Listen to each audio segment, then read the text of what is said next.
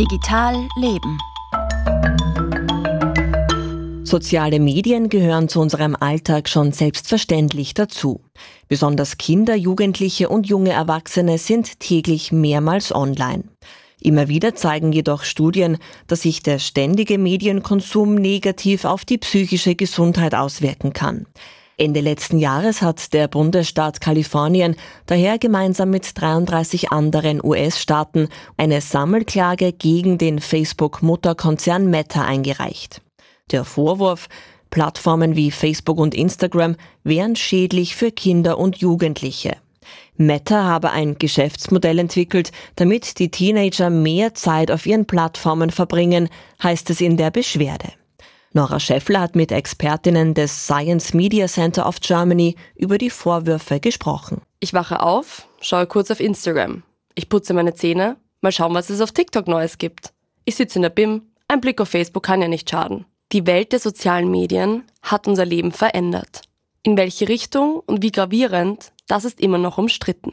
Was aber bewiesen ist, häufiges Nutzen von Social Media steht oft im Zusammenhang mit Ängsten, schlechtem Wohlbefinden, Depressionen, Essstörungen und Stress. Und gleichzeitig ist das Suchtpotenzial sehr hoch. Auch Adrian Meyer, Juniorprofessor für Kommunikationswissenschaft an der Universität in Nürnberg, kritisiert einige Punkte an der Nutzung von Social Media. Seiner Meinung nach ist aber Schubladendenken in dem Fall nicht sehr förderlich. Also, dass wir nicht äh, davon ausgehen können, jede am Smartphone oder jede vor Social Media verbrachte Minute ist gleich schlecht, es scheint viel mehr darauf anzukommen, wer da eigentlich vom Bildschirm sitzt, was diese Person genau sieht, was sie macht und ähm, wie sie auch die Inhalte und die Erlebnisse verarbeitet. Was Adrian Meyer sehr wohl kritisiert, ist das hohe Potenzial, sich durch Social Media die ganze Zeit mit anderen zu vergleichen. Insbesondere mit Blick auf das Körperbild ähm, von Nutzerinnen und Nutzern. Und hier wissen wir einfach, das äh, kann sehr starke äh, Folgen auch für das Selbstwertgefühl haben junger Menschen, wenn sie sich eben mit sehr unrealistischen Körperdarstellungen unvorteilhaft vergleichen. Etwas, was die 23-jährige Fiona schon selbst erlebt hat.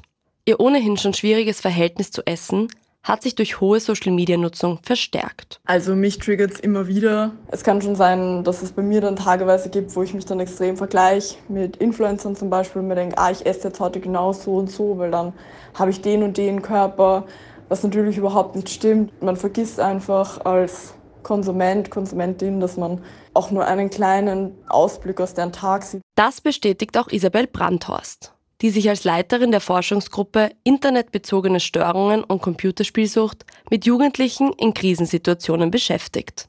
Im Krisendienst sieht sie, dass zum Beispiel beeinträchtigte Wahrnehmung, Suizidgedanken oder Schlafentzug oft im Zusammenhang mit Social Media stehen. Haben sich Symptome wie diese in den letzten Jahren denn verschlimmert? Ja, gut, vor TikTok gab es Instagram, vor Instagram gab es Facebook. Ich würde sagen, dass die, der Trend ist, dass die Kinder immer jünger werden. Also TikTok ist ja auch ein, ein Netzwerk, das man gut nutzen kann, selbst wenn man noch keine Lese- und Schreibkompetenz hat, weil es da jetzt wirklich ja nur noch um Anschauen von Videos geht. Das ist mein Eindruck, dass die immer jünger werden. Ab einem gewissen Alter kann man Jugendlichen soziale Netzwerke nicht mehr verbieten, findet Isabel Brandhorst.